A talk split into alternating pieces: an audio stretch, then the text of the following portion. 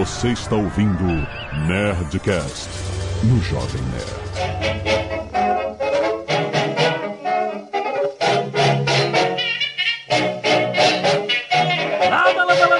Nerds! Aqui é Alexandre Antônio do Jovem Nerd. Eu quero saber se os prédios novos são todos envidraçados e as janelas não abrem por causa da crise de 29. Meu nome é Felipe Figueiredo e eu tô aqui pra ser o palestrinha do rolê, respondendo esse tipo de coisa. Aqui é Vinícius Fuzikawa e Fred, em 1929, o Divino veio pessoalmente pra Terra. Então, aqui o Sr. K, lembra do King Kong? Então, não era exatamente o King Kong que subiu no Empire State em 1929. Exato, tudo uma metáfora. Exatamente. Aqui é o Pedro Paulo Pepa, vamos discutir em termos econômicos a crise de 29. Muito bem, senhores! Dia 24 de outubro fará 90 anos da Quinta-feira Negra. Passou rápido, né? Passou rápido. Como passa rápido o tempo, né? Aquela quinta-feira que deflagrou a maior crise financeira que o mundo tinha visto até então e ficou marcada pra sempre na história. Tivemos outras crises mais recentes, mas eu acho que vale um programa pra gente tentar entender os aspectos sociais e econômicos da época que são diferentes, muito diferentes de hoje em dia, mas principalmente entender o que que aconteceu e quais foram as consequências dessa grande crise que se refletem no mundo até hoje. Certo? Fica aí que esse Nerdcast com a Nova Futura agora vai mergulhar na história, rapaz! rapaz.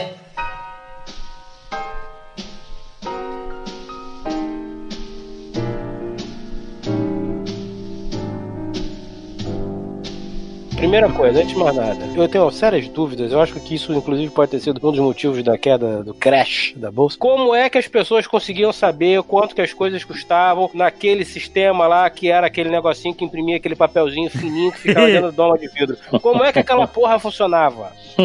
Como, cara? Isso eu não sei. Já tinha energia elétrica naquela época, com certeza. Devia ter Sim. telefone também. Telégrafo, como, como aquilo. funcionava aquilo? Era um telégrafo que ficava direto. prrr, Ficava prrr, é, não era isso? Era exatamente, era exatamente isso. E as grandes empresas de tecnologia da época, parecidas com a Google, com a Amazon, eram as empresas de energia elétrica, justamente as empresas de energia elétrica, de telefonia que estavam começando naquele Pacarbel? momento. Pacarbel? Telegra. Será? Packard era? Era. A Bell Ah, Sof, é, tinha umas Bell, né? As Uhum. grandes Bell. Mas o fato é que essas empresas eram as grandes empresas de tecnologia no momento e estavam com os preços lá em cima na bolsa. E essas coisas que você acha agora extremamente atrasadas, como aquele papelzinho sendo cuspido Aquilo? naquela maquininha com as cotações, aquilo é extremamente moderno. Antes daquilo, as cotações eram entregues por correio praticamente, por pombos. Me corrija, a bolsa começou vendendo commodities, é, alguma coisa relacionada à agricultura, onde os preços eram postos no quadro negro, não, é- não foi algo assim? Ou eu tô ficando maluco? Eu também posso ficar maluco, não, não é só excludente, veja bem, pode ser. Não, a maluquice não é uma coisa necessariamente ruim. As bolsas de futuro começaram um pouco depois das bolsas de valores. As bolsas de valores começaram lá no século XVIII.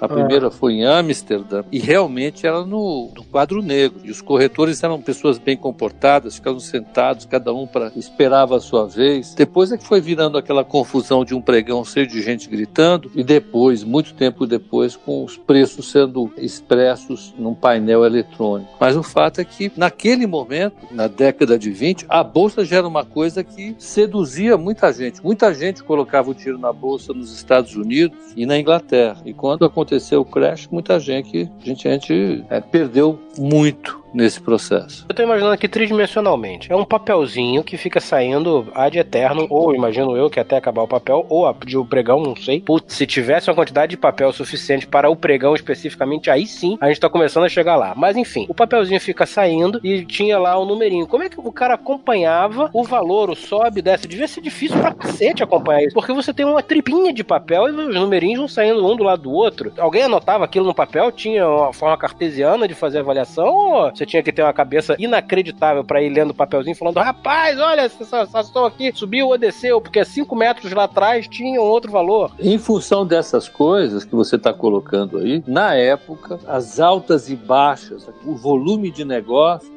era bem menor, eram Uhum. bem menores do que a gente tem hoje. Uhum. Foi nos anos 80 e 90 que a gente começou a ter um volume muito grande de negócios. Agora, em particular, que você tem um sistema de inputs de ordens e de execução de ordens totalmente automatizado. É que os volumes são enormes. Mas Uhum. naquela época era mais calmo. Hum. Mas, Fred, você falou uma coisa legal, que até hoje a gente tem lá naqueles home broker, nas telas de cotações, tem um negócio que a gente fala, chama de pedra de oferta, né? Que Uhum. quando você coloca uma ordem de compra, uma ordem de venda, ele vai lá pro sistema, mas a gente chama de pedra de oferta. Isso também é uma história antiga que o pessoal escrevia, né? Nesses quadros negros, aí chamavam de pedra. E esse nome ficou até hoje, né? O Pepa me corrija se eu estiver errado, mas ficou até hoje aí pros home brokers aí, que o pessoal ainda no mercado fala, ah, minha ordem tá na pedra, minha ordem tá na oferta. Então, isso permaneceu. Hum. É isso mesmo, é isso mesmo, é isso mesmo. Então tinha um quadro, né? Você tinha um quadro e você recebia as ordens e aquilo era colocado num quadro. Nosso participante ilustre de podcast que mora em Santos não está gravando, mas para quem está Santos ou quem mora em Santos, tem o, o museu da antiga bolsa de café e que você tem uns quadros negros enormes onde era onde eram feitos os leilões, né? Não era nem era uma bolsa não se de bolsa de valores, mas de leilão de lote de café que era feitos lá e talvez também tenha origem aí, o termo que vocês mencionaram ou, ou essa questão que, que o senhor K trouxe. Tá vendo só? Em toda a minha loucura eu falei uma coisa certa. 1929. The stock market crash has come and the Great Depression has begun. Felipe, explica pra gente o contexto do mundo nessa. chegando a 29, né? Um mundo que. A gente não precisa falar da Primeira Guerra Mundial, mas, tipo assim, ela mudou, né? O mundo, os impérios caíram, isso, é- muita coisa mudou, a modernidade veio com tudo. E aí, como é que era esse mundo de 29, de um pouco antes, a década de 20 em si? Se for para usar o termo mais didático, um dos fatores da, da crise de 29 foi que o pessoal estava indo com muita sede ao pote. Porque os anos 20 foram anos de muito otimismo. Né? Como você mencionou a Primeira Guerra Mundial, até aquele momento, a Primeira Guerra Mundial não era a Primeira Guerra Mundial, ela era a Grande Guerra. A Grande Ninguém Guerra. sabia que ia ter uma segunda. Exato. Então todo mundo imaginava que daquela destruição, aquele clima de impérios em conflito, a guerra ficou para trás, a guerra para acabar com todas as guerras. Então a sociedade nos anos 20, né, nos chamados loucos anos 20, era uma sociedade marcada por muito otimismo. A ideia do progresso, ou seja, agora as máquinas, aquela capacidade industrial que foi usada para destruição na guerra, ela seria usada por conforto das pessoas, né? O início, por exemplo, da arte deco, início não, né, mas quando a arte deco ganha muita força, a ideia de você ter todo mundo poder ter uma escultura em casa, né, produção em massa. Nisso você vai ter uma expansão muito grande do consumo como um todo. E eh, tem um historiador eh, que é muito importante nas relações internacionais, o Carr, que ele vai chamar os, a década de 20 de anos da grande ilusão, porque você tinha essa ilusão, né, de que as economias não iam parar de crescer, a guerra ficou para trás, os conflitos ficaram para trás. Então, assim, a tendência era tudo crescer, ia ter fartura, todo mundo ia poder continuar comprando. Só que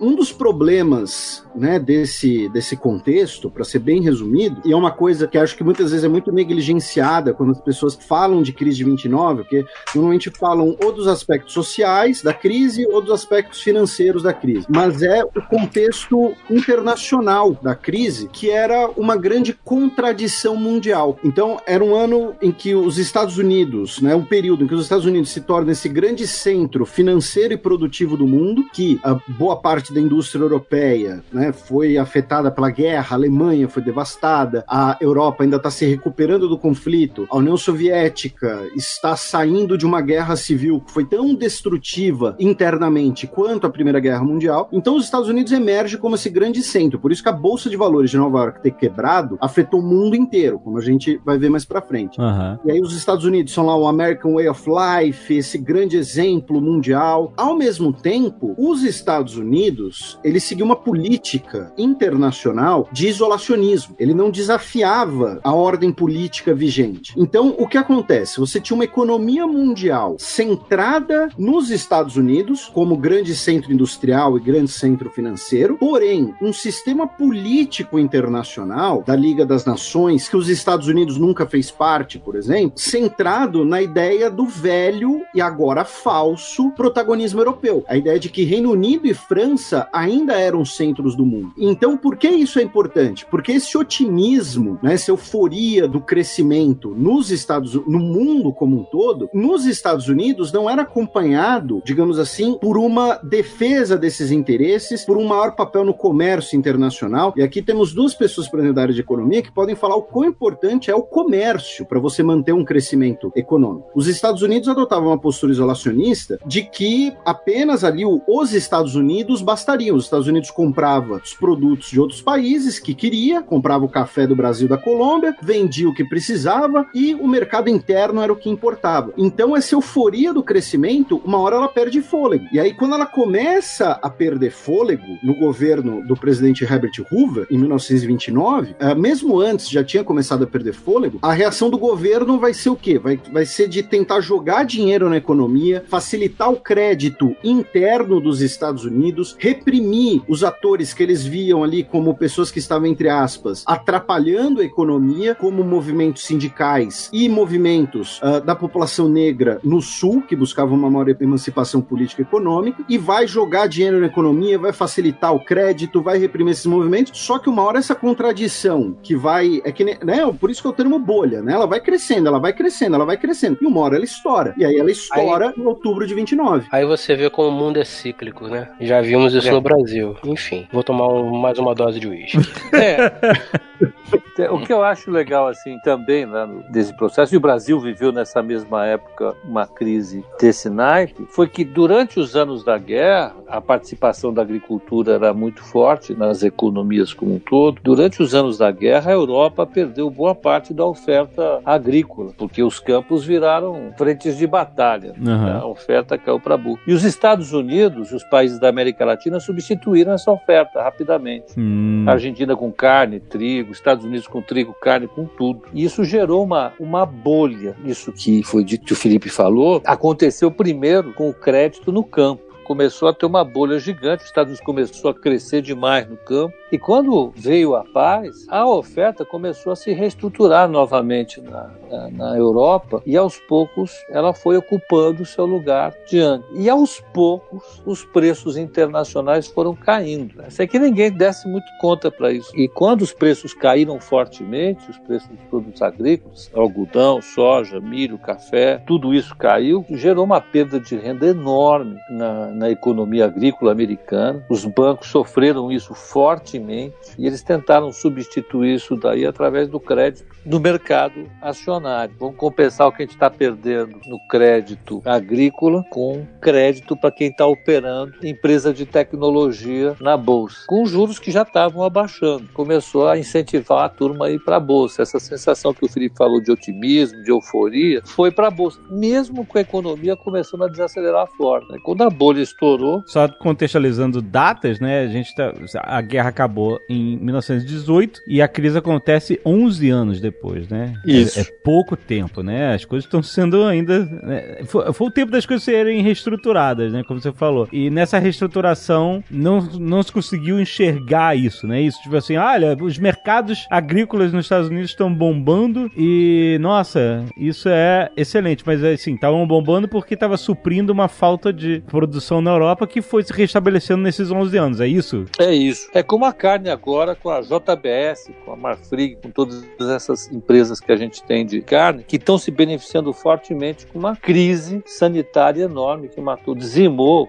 os rebanhos de porco na Ásia e isso fez com que a oferta lá colapsasse e essas empresas se beneficiassem disso. Daqui a alguns anos, dois ou três anos, a oferta lá vai ser normalizada e vai afetar os preços que vão voltar a cair aqui. Isso efetivamente foi o que aconteceu lá naquela época com a economia agrícola, que foi o primeiro sintoma. Algumas pessoas já estavam vendo isso lá, mas o grosso dos economistas não percebeu. E uma coisa que colabora para esse cenário é o aspecto, como eu disse, de que a ideia de que a economia dos Estados Unidos, no pós-guerra, ela, entre aspas, se bastaria. Né? Eu não estou dizendo que a economia dos Estados Unidos era uma economia exatamente. O termo não seria exatamente protecionista, mas a ideia de que, mesmo essa euforia da produção rural, seria consumida internamente. E, nesse cenário, uma política um pouco mais isolacionista, os Estados Unidos ele buscava fornecedores de matérias-primas, especialmente na América Latina, porém, os Estados Unidos, ele, por conta desse isolacionismo político, não vai ter tantos parceiros assim de exportação. Ao contrário, por exemplo, da Europa, em que você tinha França e Reino Unido, que, embora passando por uma reconstrução construção tinham diversos destinos favoráveis às suas exportações dentro dos seus impérios coloniais, dentro do restante da Europa, que não tinha o mesmo grau de sofisticação no seu processo de industrialização. Eram novo, muitos novos países, né? Vamos lembrar, 1918, 1919, a gente tem virtualmente uma dezena de independências no leste europeu. Então, eram dois países que estavam expandindo o seu comércio, mesmo com uma economia interna afetada pelos problemas da guerra. Os Estados Unidos, ao contrário, a economia interna foi preservada da guerra, até pela distância geográfica. A guerra só incentivou a economia dos Estados Unidos, só que externamente adotou uma postura isolacionista. Né?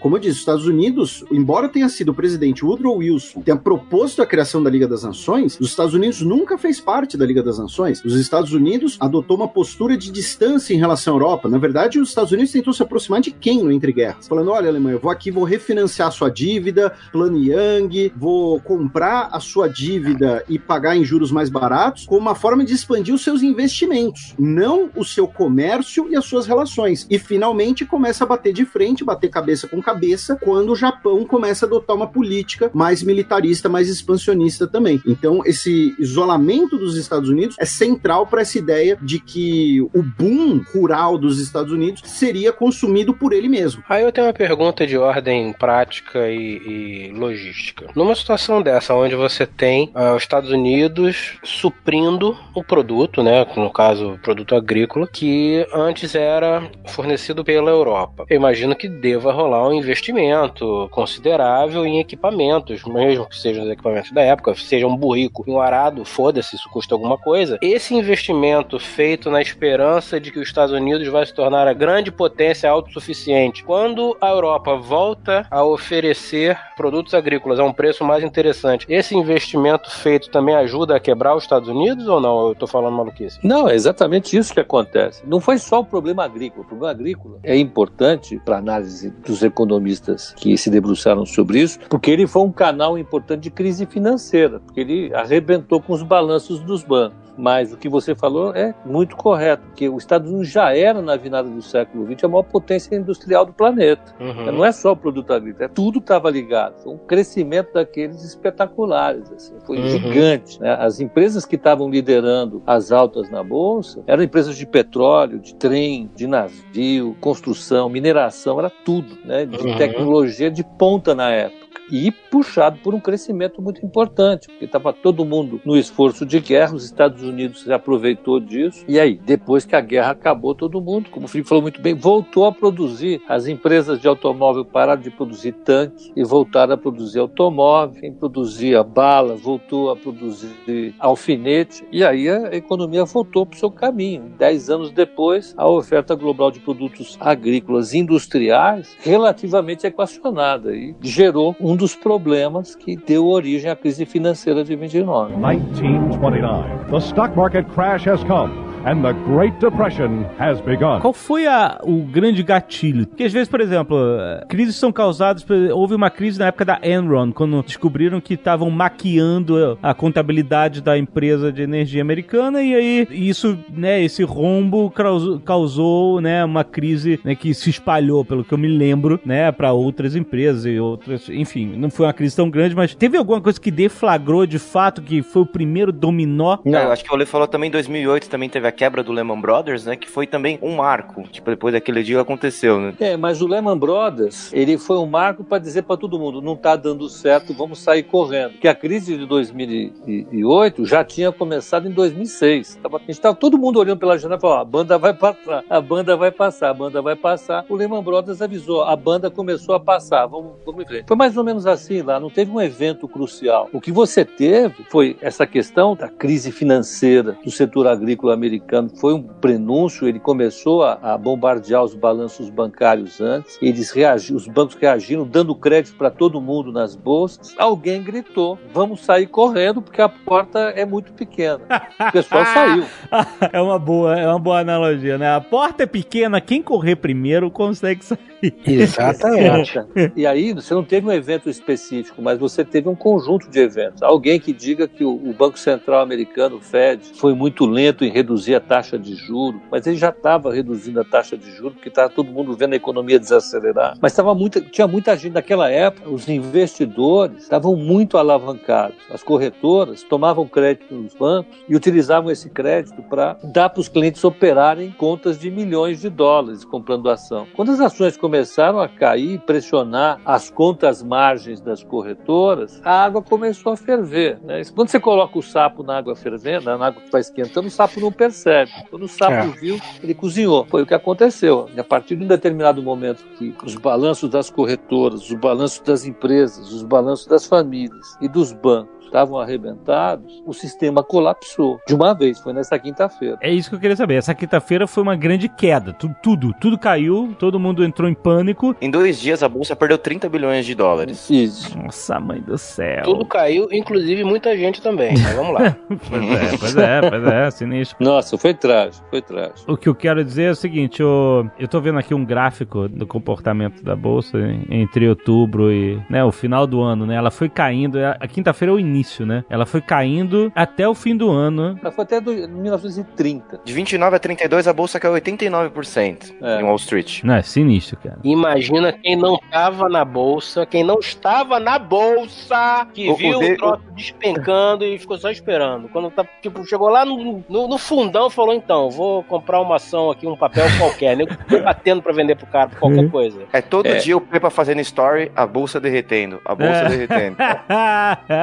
Mas a questão é o seguinte: quem tinha dinheiro estava na bolsa. Só não estava hum. na bolsa quem não tinha dinheiro. Não. Esse foi o problema. Aí, Precisou o governo começar a imprimir dinheiro para a economia começar a se recuperar. O comércio global, depois que teve a crise de 29, e a crise de 29, ela fez evaporar os balanços bancários, o crédito colapsou, as empresas ficaram sem crédito, começaram a quebrar, a atividade industrial começou a cair fortemente. Desemprego, né? Desemprego. O desemprego atingiu 25%. Nossa! Nos Estados Unidos, isso? É, nos Estados Unidos. Caraca. E isso produziu uma queda fortíssima do PIB americano e ele começou a reagir, curiosamente, com medidas protecionistas. Aí os países europeus começaram a adotar medidas protecionistas. Todo mundo foi adotando medidas protecionistas e guerras cambiais. Todo mundo desvalorizava a sua taxa de câmbio. Como resultado disso, em 1933, o comércio global tinha caído 85%. Nossa. Caramba. Isso era um reflexo, porque quando a bolsa está caindo, na verdade as empresas estão perdendo valor. As empresas estão sendo negociadas lá estão perdendo valor. E os mercados futuros mesmo, idem, né? Uhum. As pessoas estão vendendo né, os seus pedaços das empresas, ações, etc., cada vez por menos, porque elas querem se livrar e diminuir os,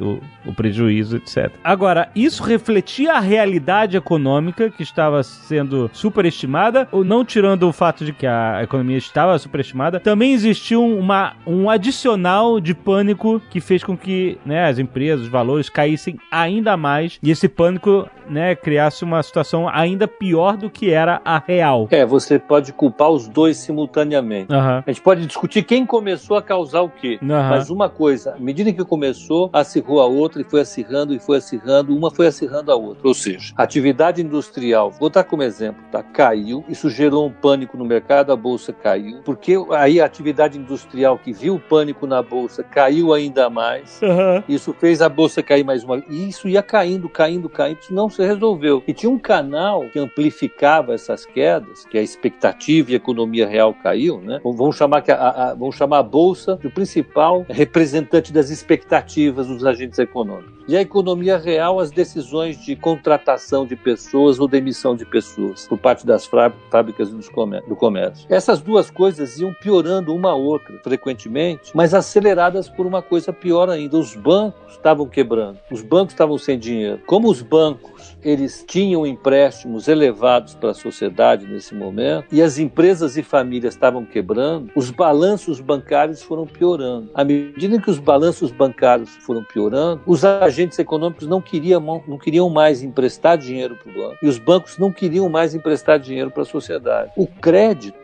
colapsou na sociedade. E quando o crédito colapsa na sociedade, a atividade econômica cai de uma forma muito mais violenta cai fortemente. Foi por isso que a atividade econômica caiu tanto nos Estados Unidos, levou o desemprego a esse patamar e jogou a bolsa para um valor que era praticamente 15% do valor que a bolsa tinha antes da crise. Nossa. Foi o sistema bancário que fez isso. Uma das críticas fundamentais que os economistas fazem ao processo de, da crise de- dos anos 30 foi a incapacidade do Banco Central Americano, o Federal Reserve teve, de agir como emprestador de última instância, que a gente chama. Aham. Nesse momento, o Fed deveria ter entrado nas mesas de operações dos bancos e inundado aquilo de dinheiro, para permitir que os bancos continuassem com liquidez para emprestar para a sociedade. E- Então, não, não existia, porque hoje existe esse conceito de too big to fail, né? Algumas empresas e principalmente bancos são considerados que são grandes demais para falhar, para falir, para quebrar, porque é, a quebra dessas instituições significa um. Que leva muita gente junto. Leva, é, exato. O dano é pior, teoricamente, pelo que eles falam. E, mas nessa época não existia esse conceito.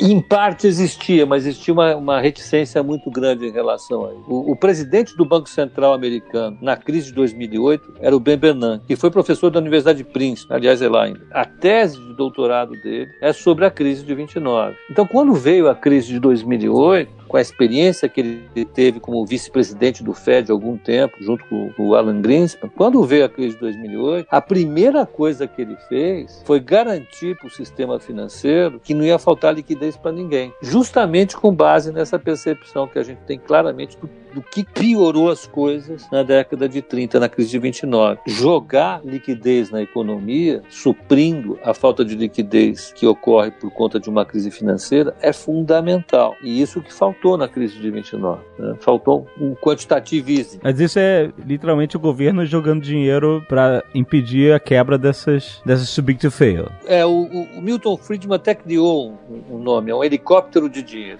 Nossa. Helicóptero money. Jogar dinheiro de helicóptero para a sociedade. Isso não é assim. Eu não quero entrar numa discussão aqui do, do mérito da questão de o que, que é mais certo ou não, mas, tipo assim, me parece que é como se você estivesse meio que recompensando os caras por fazerem merda, né? Tipo assim, ah, você fez merda, agora você vai sofrer as consequências, mas nem tanto que eu vou te dar uma ajudada aí. É, é mais ou menos. Nós Vamos ver uma coisa, olha. Se você pegar a taxa de desemprego americana em 2010, ela bateu 13%, 13, 14%. Aham. Hoje ela está em 4,5, 5. Quem fez essa taxa de desemprego cair fortemente foi esse helicóptero de dinheiro. Os Estados Unidos, o Banco Central americano jogou na economia. Antes da crise de 2008, os americanos tinham 800 bilhões de dólares em moeda circulando na economia, tá? Do helicóptero, que chamava quantitative easing, eles injetaram um trilhão de dólares. Um trilhão. Nossa. Eles ficaram com 1 trilhão e 800 bilhões de dólares circulando na economia. E o desemprego caiu. Mas isso não gera, não gera de alguma forma Inflação, a maior preocupação do mundo. A bolsa caiu no começo de outubro, agora, de 2019, com medo de uma recessão. E o maior sinal de que isso pode acontecer é que os preços estão caindo e não subindo. Caindo na Europa, no Japão e nos Estados Unidos. Então não tem inflação. Eu concordo bastante com as observações, porém eu acho que elas acabam ficando um pouco anacrônicas, porque esse papel do Fed que você comentou e que recentemente foi desempenhado, ele é fruto justamente do primeiro deal, né? Aquele New Deal de 100 dias bastante intervencionista, que foi uma resposta à crise de 29. Na década de 1920, o Fed, além dele não ter as mesmas funções,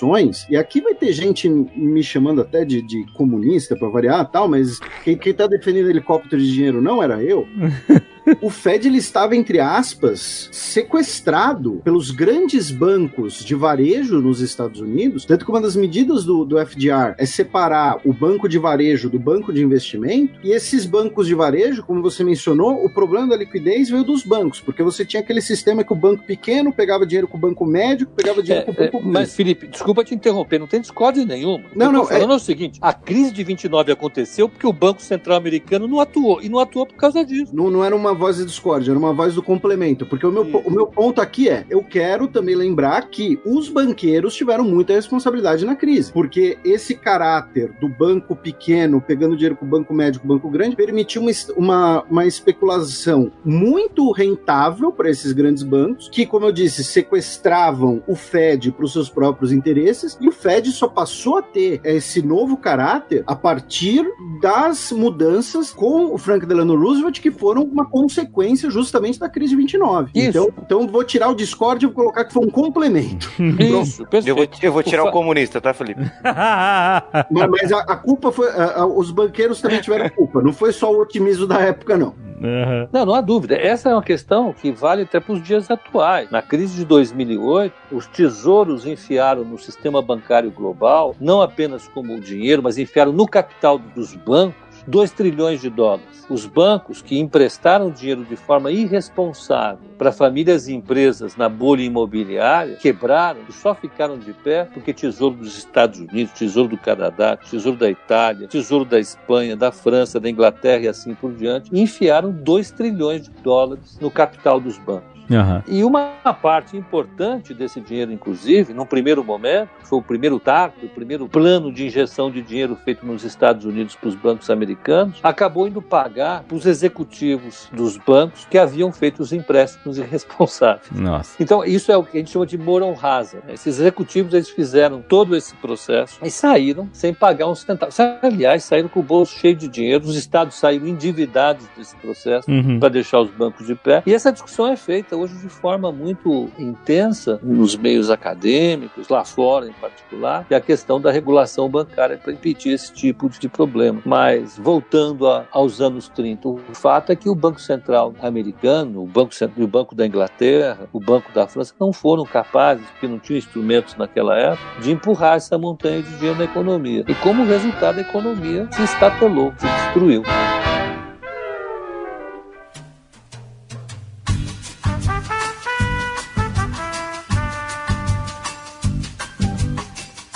Felipe, você falou um pouco sobre os anos 20, os anos loucos e tal, aquele clima de otimismo, pós-guerra, reconstrução, crescimento econômico. E como é que foi depois, a Grande Depressão, que como é chamado, né, o, o período crise de 29, né? Como é que era, como é que mudou a sociedade depois da crise? Aí entra uma coisa bastante interessante. Quando né, a gente fala da, da, da crise de 29 e o, o Pedro Paulo comenta de ah, os bancos centrais ejetarem dinheiro, e aí tem muita gente que, razões diversas, e, e hoje, 90 anos depois, fala: ah, não, mas isso foi uma medida intervencionista, tinha que deixar o mercado se autorregular. Aí essa sua pergunta é muito importante porque a gente tem que ter em mente que o que começa a acontecer nos Estados Unidos, que vai ser chamado de Grande Depressão, é uma verdadeira crise humanitária. A gente vai ter cerca de um terço, né, 25% a um terço da população economicamente ativa desempregada. Nós teremos fuga de pessoas do campo que vão para cidades para procurar emprego, que vão começar a morar em cortiços, que vão ser chamados na época de Hoovervilles, referência ao presidente Hoover. Não confunda o presidente Hoover com o Hoover do FBI, que foi interpretado pelo Leonardo DiCaprio. J. Edgar Hoover, é. São pessoas diferentes. Nós Então, as grandes cidades vão inchar com cortiços, que o, aquele filme do Russell Crowe, Cinderella Man, isso mostra um pouco. O cara que era, era produtor rural, o cara que trabalhava com gado, e vai pra cidade para tentar virar ah, estivador, carregador, arrumar algum emprego. Com isso, nós temos agora uma crise de produção no campo que vai fazer agora com que os alimentos subam de preço nos Estados Unidos. Então a gente tem desemprego, alimento caro, as cidades agora inchadas, muitas pessoas vão sucumbir, por exemplo, ao alcoolismo, que na época era proibido, ou seja, a grande atividade econômica da Grande Depressão não rendia dividendos, tanto que uma das primeiras coisas que a FDR faz após ser eleito é legalizar a bebida alcoólica para gerar emprego e gerar ah, renda.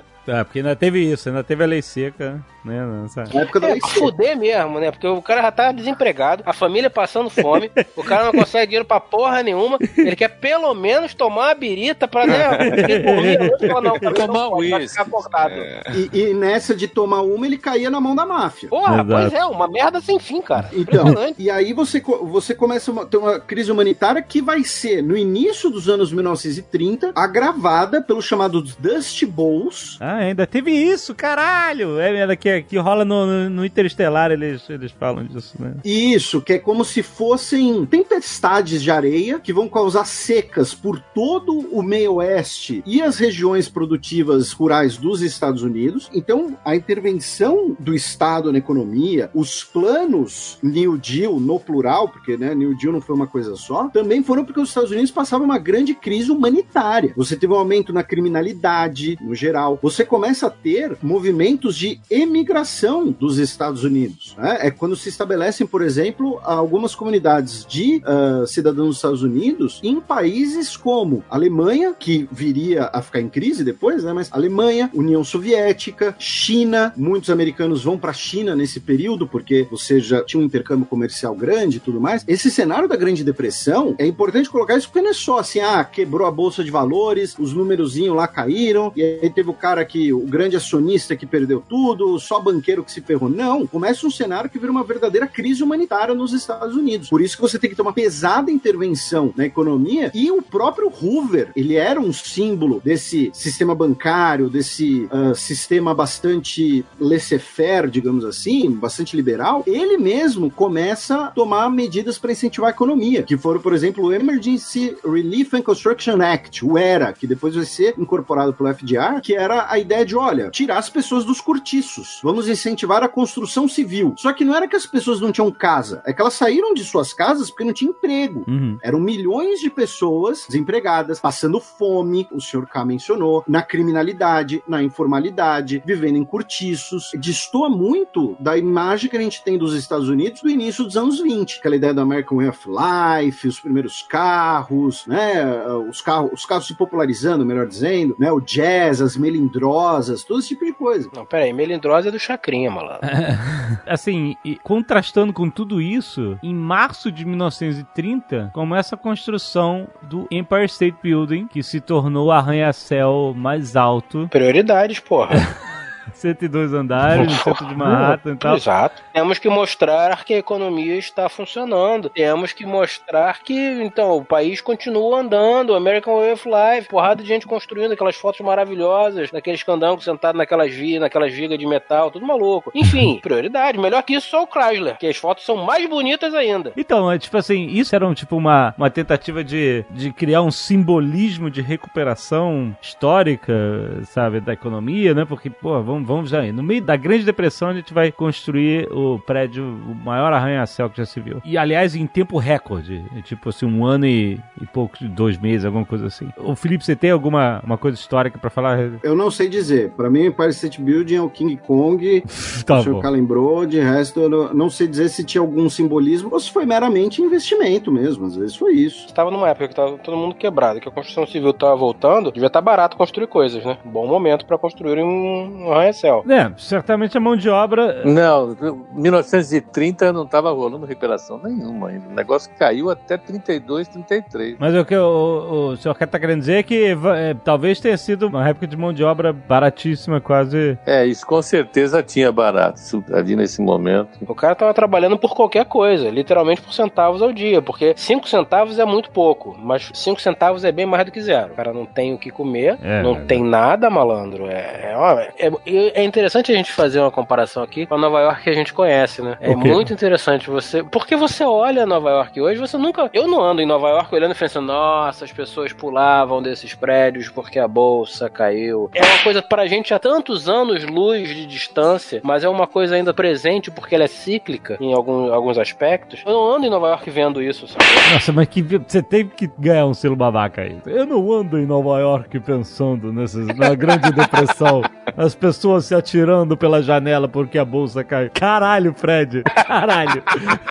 Nossa, é, mãe. Pelo amor de Deus. 1929. The stock market crash has come and the Great Depression has begun. O que causou a recuperação? A recuperação certamente foi lenta é, e dolorosa. Mas, tipo assim, o que que. Porque naquela época, desculpa, é, é, até o parênteses do meu raciocínio. Hoje em dia, quando o, a bolsa começa a derreter, como o Pipa fala, sabe, tipo um desespero muito grande, o, o pregão é interrompido para as pessoas se acalmarem. Né? Interrompe o pregão, para de negociar, porque tá todo mundo louco, e aí normalmente isso ajuda justamente a, a, a né, as pessoas se acalmam e aí depois depois quando volta, não, né, você, você elimina aquele efeito de manada de, que causa grandes quedas, né? Que pode causar uma, uma parada muito pior. Nessa época não tinha nada disso. Né? Nada, tinha nada. Era, a bolsa foi caindo até 32, 33, não parou. Só começou a se recuperar quando a economia de fato começou a se recuperar. E, e começou a se recuperar com o New Deal. Ah, tá. Com um novo governo, com o Roosevelt entrando, fazendo obra pública, colocando a economia para andar lá e simultaneamente na Europa você tinha uma outra vertente de intervenção que era o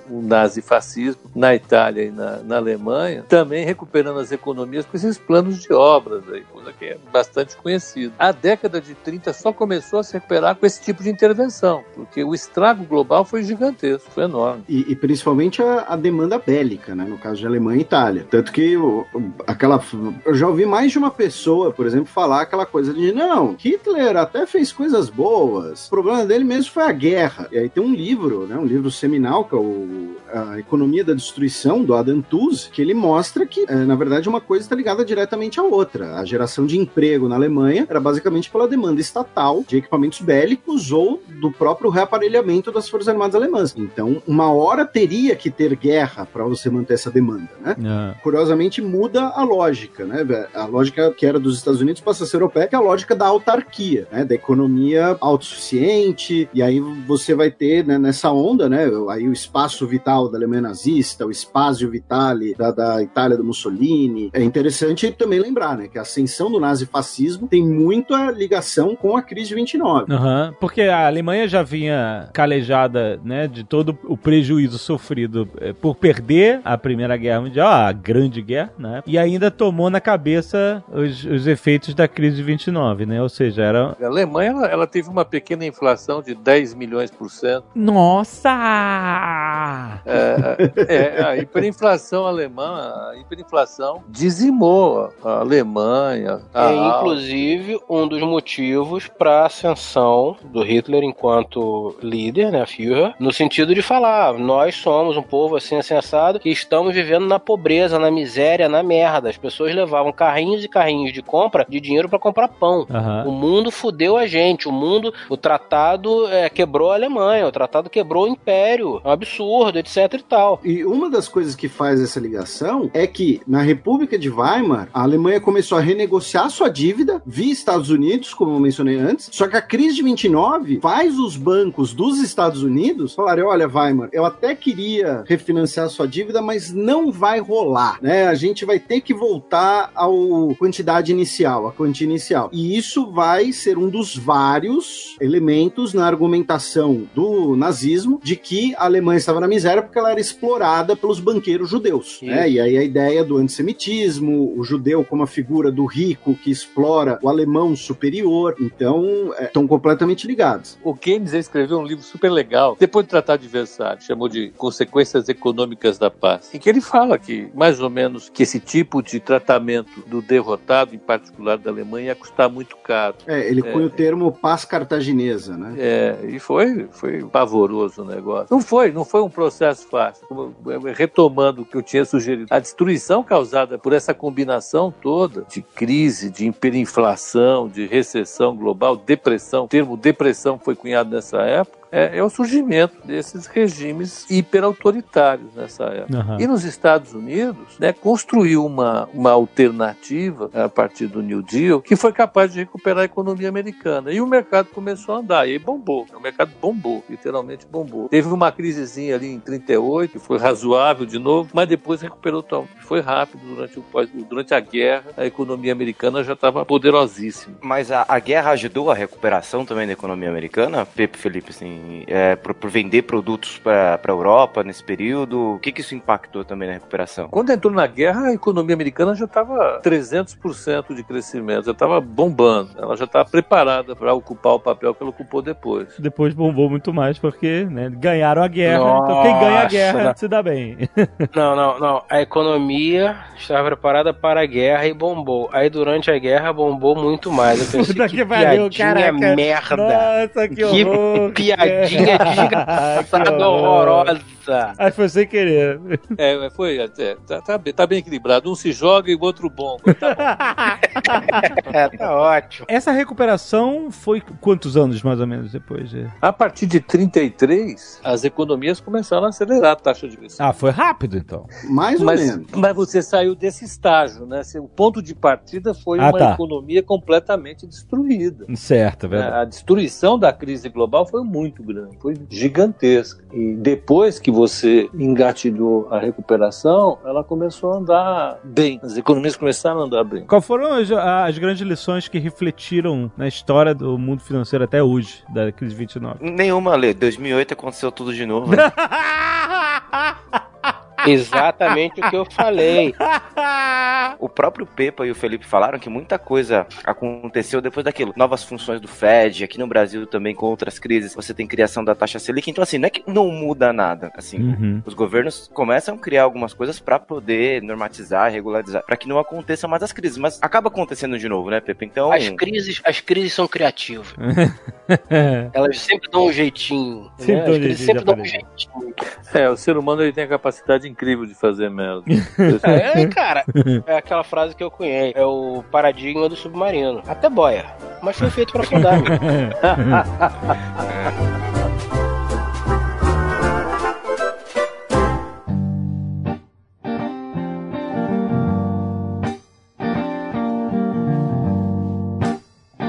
Vinícius, o que que nós temos de novidade? Porra, adorei esse formato de, né, uma aula de história que a gente teve aqui, cara, foi muito maneiro. Acho que a gente pode explorar outros períodos grandes do universo das finanças pra gente mergulhar na história, cara. Foi muito maneiro. O que que a gente tem agora daqui pra frente? Ale, primeira coisa de, de, tudo, cara, agradecer o Nerd Trader, vai sair o segundo episódio essa semana aqui. Ah. Cara, foi um sucesso. Uhum. Foi bem, tá muito bom o programa. Convido todo mundo a entrar no canal do YouTube do Jovem Nerd e assistir o Nerd Trader, cara. Exatamente. A Nerd Trader é essa série onde eu e a Zagal estamos aprendendo conceitos básicos, né, de como ser um trader com excelentes professores da Nova Futura, que acho muito maneiro a iniciativa da Nova Futura é que ela tem, em vez de ficar fazendo promessa para os clientes, ela simplesmente está oferecendo educação para os seus clientes. Eu acho muito maneiro, cara. Porque a, justamente a, a série Nerd Trader, ela tá anunciando a Futura Academy, né, que é uma plataforma de cursos justamente para pessoas que estão na, na minha posição, na posição do Zagal, de querer aprender os conceitos iniciais, né, pra gente começar a entender mais de como funciona o mercado financeiro no dia a dia e, inclusive, usar os simuladores para que a gente possa simular as nossas decisões, que no início ainda são cruas, né, porque a gente tem tanta coisa para aprender, né, e a gente tá mostrando isso né, de Trader, né, a gente tá usando simulador e tá aprendendo os conceitos básicos com vocês, tá muito maneiro, cara, a série. De duas em duas semanas, terças-feiras, no, no nosso canal do YouTube do Jovem Nerd, cara. É isso aí, tá bem legal. Eu tenho alguns recadinhos para dar e o primeiro é o seguinte: nessa competição e nesse aprendizado, quem vai ser o vencedor entre o Dave e o Alexandre? Os dois estão indo muito bem. É, a gente, a gente, além do aprendizado, a gente quis competir para ficar mais interessante. entre eu e ele. Então, galera, convido vocês a assistir lá, tá bem legal. Terça-feira agora, vale a pena vocês assistir. Agora, falando em promoção, Ale, na verdade, assim, eu acho que tá na hora da galera. A gente tá fazendo o Nerdcast já um ano e meio, dois anos, e tem muita gente que ainda está receosa. Acho que tá na hora de abrir a conta, tá na hora uhum. de começar a investir, não sendo trader, se querendo investir para longo prazo, querendo investir na bolsa. Depende do seu perfil, cada um tem um perfil de escolher o investimento. Tem gente que é mais conservador, tem gente que quer ir mais para um, um arriscado. Então eu trouxe três investimentos aqui que são exclusivos para essa semana, pra galera ir lá e abrir a conta. Pô, para o que você tá fazendo agora, abre a conta, não tem custo nenhum, é fácil. Eu trouxe dois investimentos com valor de 500 reais, pra galera sentir, abrir a conta e começar a investir. Posso falar quais são? Manda ver. Então, o primeiro que eu peguei aqui, para bem conservador, pra galera que é mais, mais conservadora, é uma LCI, que é isenta de imposto de renda, é investimento para dois anos, o mínimo é 500 reais, e ela tá rendendo 102 do CDI. Isso daí, cara, dá pelo menos uns 30% a mais do que a poupança de rendimento. Legal. Tranquilamente é um bom investimento. Quanto tempo fica? Dois anos. Dois anos. Dinheiro, ou seja, dinheiro fica parado durante dois anos. Você não, você não mexe nele. Tem que ser uns 500 reais que você, tipo, não vai precisar em dois anos para você ter né, um rendimento seguro. Tipo assim, ah, eu não vou tocar nesse. Eu tenho 500 reais aqui que não vou tocar. Se você quiser que ele renda, né, de uma forma segura aqui, né, é diferente. Se você comprar ações, você tá em um mercado mais arrojado com mais risco.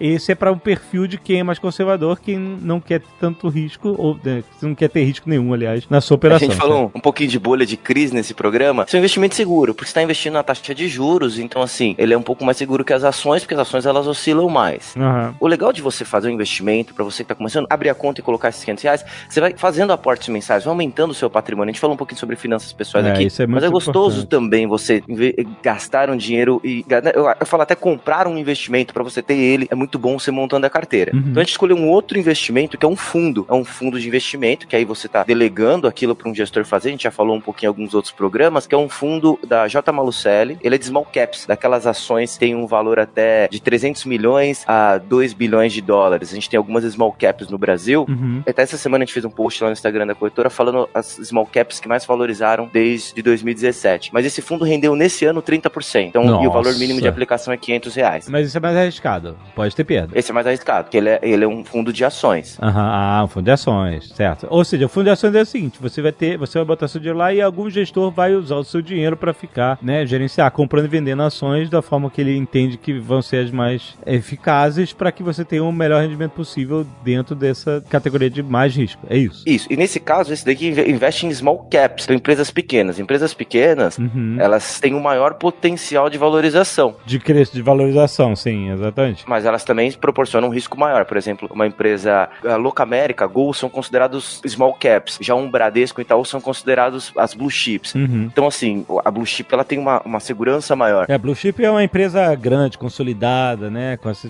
que te dá uma segurança de que não vai deixar de existir do- da noite pro dia, esse tipo de coisa. É, mas tem algumas small caps, tem, é, é, por mais que ela tenha um valor é, menor, mas elas são empresas já bem, bem segmentadas e bem estruturadas Aham. no seu mercado. Então tem esse fundo, e aí, volto a dizer, ressaltar aqui mais uma vez que é um terceiro investimento, só a carteira do Pepa que continua muito bem. É, esse ano, vocês viram todo o conhecimento que ele tem aqui no programa, esse ano tá batendo quase 47% de rendimento, carteira Nossa. do Pepa. Então, pra quem tem um dinheirinho aí pra colocar, carteira do Pepa a gente aconselha aí no mínimo uns 5 a 10 mil reais pra começar, por causa da quantidade das ações. Uhum. É, uma bom, é um bom investimento. Liga lá na corretora, abre a conta que a gente ajuda vocês a fazer isso tranquilamente. Só entrar em novafutura.com.br, você pode abrir sua conta agora, não, não gasta nada para abrir conta, você vai preencher né, o cadastro, etc. Tem um questionário para definir qual o perfil de investidor que você tem. Você, às vezes você nem sabe qual é, você gostaria de descobrir, você aproveita isso, né, para descobrir.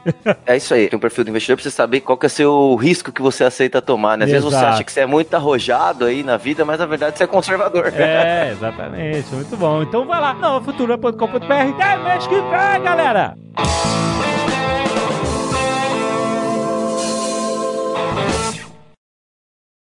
Este Nerdcast foi editado por Radiofobia, podcast e multimídia.